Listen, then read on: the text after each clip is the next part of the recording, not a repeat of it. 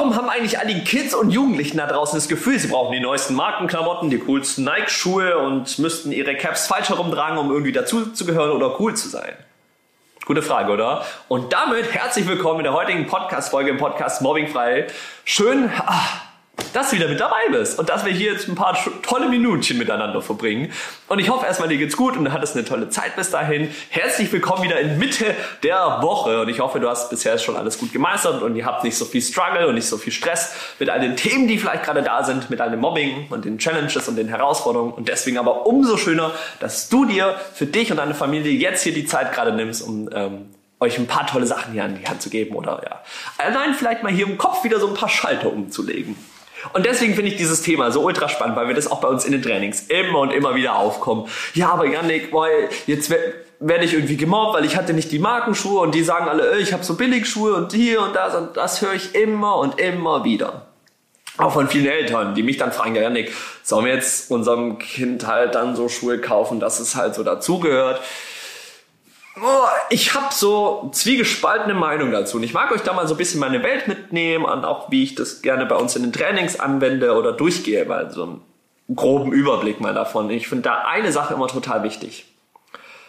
Egal, und das hat, ist jetzt egal, ob das mit Klamotten zu tun hat, mit anderen Sachen, mit Äußerlichkeiten, mit wie mein Charakter ist. Ich finde, das ist alles am Ende irgendwie eins. Und jetzt kommt aufgepasst, eine total wichtige Sache.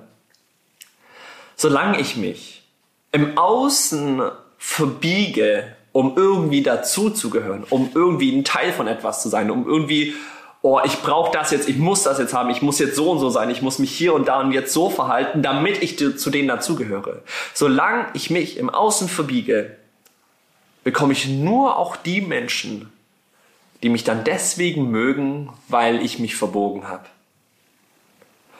Und eine ganz spannende Frage, die ich total oft immer und immer wieder bekomme, ist, Yannick, mein Kind hat nicht die richtigen Freunde, hat vielleicht gar keine Freunde. Und wenn wir jetzt den Punkt richtige Freunde zum Beispiel hernehmen, viele Eltern wünschen sich für ihre Kids die schönsten und tollsten Freunde. Natürlich, habe ich mir auch gewünscht in meiner Zeit. Noch, ich habe angefangen, mich im Außen zu verbiegen, weil ich ja dazugehören wollte. Ich wollte ein Teil von etwas sein. Warum? Weil es einfach ein fucking Grundbedürfnis ist, so von so Kids und so Jugendlichen zu einer Gruppe dazugehören. So sorry für den Ausdruck, aber ich finde das, das ist einfach so. Und ich kenne das selber, dass wir Kids und Jugendlichen alles probieren in solchen Momenten, um einfach ein Teil davon zu sein. Warum? Weil unser Gehirn einfach noch nicht so weit entwickelt ist, weil wir noch vor ein paar tausend Jahren so halbnacke durch den Wald gerannt sind und wenn wir nicht zur Gruppe dazugehört haben, sondern sind wir gestorben, weil wir alleine waren. Also, da sind wir eh in einem ganz anderen Bereich. Können wir jetzt doch weiter ausschmücken. Ähm, aber um das nochmal wieder hier so herzunehmen. Solange wir uns im Außen verbiegen für andere Menschen, mögen mich dann immer auch nur die Menschen, weil ich mich dann verbogen habe. Sprich, Resultat davon, dann gehöre ich vielleicht dazu. Dann bin ich vielleicht ein Teil von einer Gruppe. Aber innerlich weiß ich, dass sie mich deswegen nicht mögen. Anderes Beispiel. Wir machen das mal mit Farben. Das ist ein Beispiel, mache ich total gerne immer bei uns in den Gruppen. Ist für, für viele Jugendliche und Kids nochmal viel einfacher zu, zu verstehen, was ich gerade damit meine. Kannst du gerne auch bei dir anwenden in der Family. Mal angenommen, ich bin die Farbe Rot. Und alle anderen sind blau. Und jetzt habe ich als Rot das Gefühl, auch Mist, alle sind blau und die gehören dazu und ich bin rot, weil ich bin halt irgendwie anders und hm. Also ich, diese Farbe Rot, ich ziehe mir jetzt so einen blauen Umhang an. Und jetzt bin ich blau für die anderen. Und auf einmal gehöre ich zu den anderen dazu und bin jetzt auch endlich blau. Aber im Inneren weiß ich immer noch, dass ich eigentlich rot bin. Und das ist dieser Konflikt, den wir dann ein Leben lang mitnehmen. Zu wissen, okay, jetzt gehöre ich vielleicht dazu. Aber damit zu leben, dass wir eigentlich wissen, dass wir gerade ganz anders sind und gerade ganz andere Sachen wollen. Das finde ich eigentlich noch schlimmer, dieses Gefühl. Viele kennen dieses Gefühl leider nicht, weswegen sie es gar nicht abschätzen können, weil der größte Wunsch ist natürlich dazuzugehören. Viele kennen dann nicht das Gefühl, dazuzugehören, aber sich dann unwohl zu fühlen, dieses Gefühl zu haben, trotzdem nicht am richtigen Ort zu sein. Und das passiert dadurch. Deswegen, ich finde zweiteres Szenarium eigentlich viel schlimmer.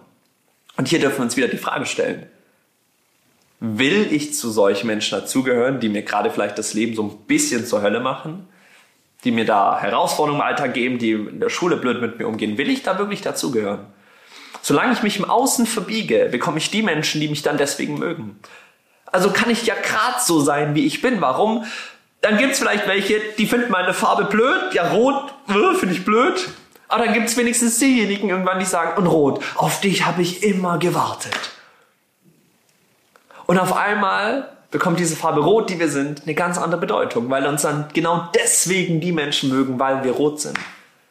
Also lasst uns gerade doch so sein, wie wir sind. Weil recht machen können wir es eh niemandem. Wirst du als Elternteil wissen. Als Kind ist das oftmals natürlich schwierig zu verstehen. Wenn man einem Kind mitgibt, ja, du musst es auch nicht allen recht machen, du musst doch nicht jedem gefallen. Klar muss ich nicht jedem gefallen, aber ich habe nun mal halt meine Klasse, da sind 30 Kids drinnen, mit denen verbringe ich ein paar Jährchen. Und das ist dann halt oftmals mal dieses Dilemma, was kommt. Aber was schön ist, wenn wir diesen Switch hinkriegen von, okay, krass, solange ich mich verbiege, bekomme ich dann die Menschen, die mich auch nur deswegen mögen. Und genauso ist es mit all den Sachen, die dann im damit zu tun hat, oh, die Markenklamotten zu tragen, die coole neue Jacke zu haben. Das sind ja alles nur die Sequenzen davon so, ich will das haben, um das zu bekommen.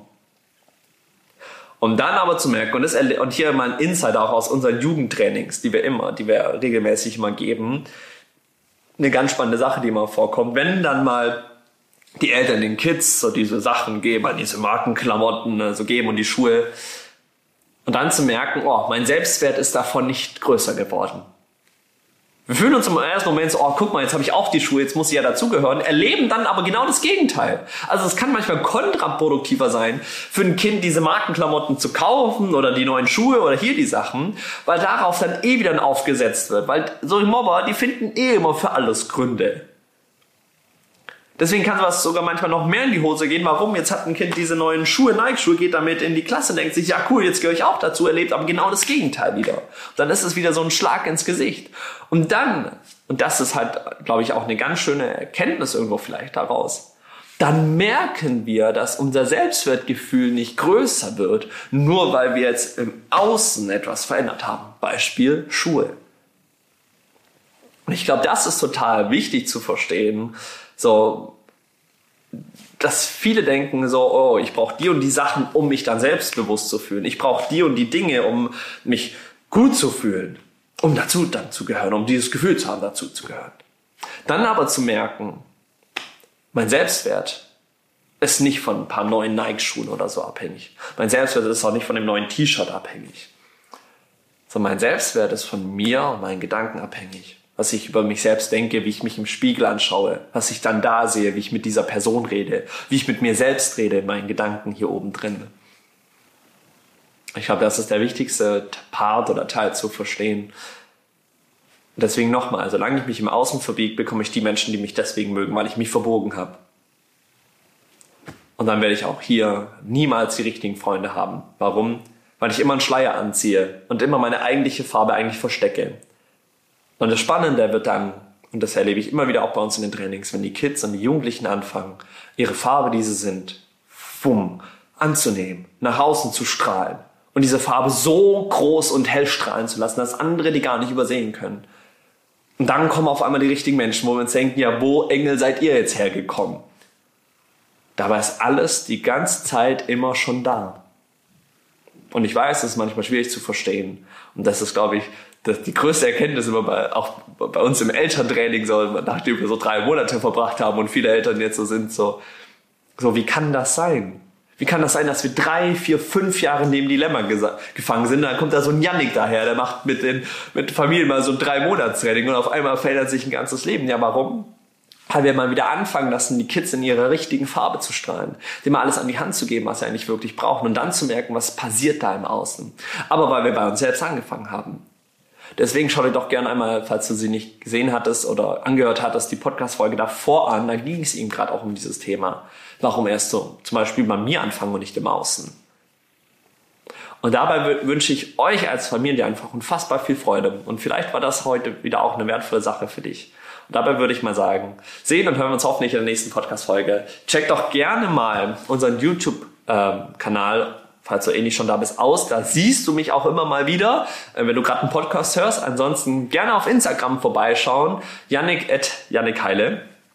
Und ähm, dann kommst du da mal so behind the scenes, da können wir dich mal so mitnehmen. Da siehst manchmal so ein paar Ausblicke auch aus unseren Trainings und bekommst das vielleicht nochmal zu Bild ähm, und kannst es mal wieder sehen. Ansonsten findet bald wieder und äh, den Link findest du auch schon in der Beschreibung, unser Familienseminar statt. Das ist mal ein ganz besonderes Event, was wir machen, kostenlos für Familien, wo es darum geht, euch da mal schon mal so mit reinzunehmen in die ganzen Thematiken, was auf euch, was euch alles erwarten kann, dieses Thema mal von einer ganzheitlichen Perspektive anzugehen und dann aber zu erleben, was es bedeutet, wenn die Kids und die Jugendlichen da draußen mal die richtigen Sachen an der Hand haben, wie die damit ihr Leben durchstarten können. Dazu würde ich dich herzlich einladen, machen wir komplett kostenlos für euch als Familie und dann verbringen wir mal so zwei Stunden als miteinander und dann schauen wir mal, wo die Reise hingeht. Und in diesem Sinne würde ich sagen, hören wir uns hoffentlich im nächsten Podcast. Bis dahin, mach's gut. Ciao, ciao.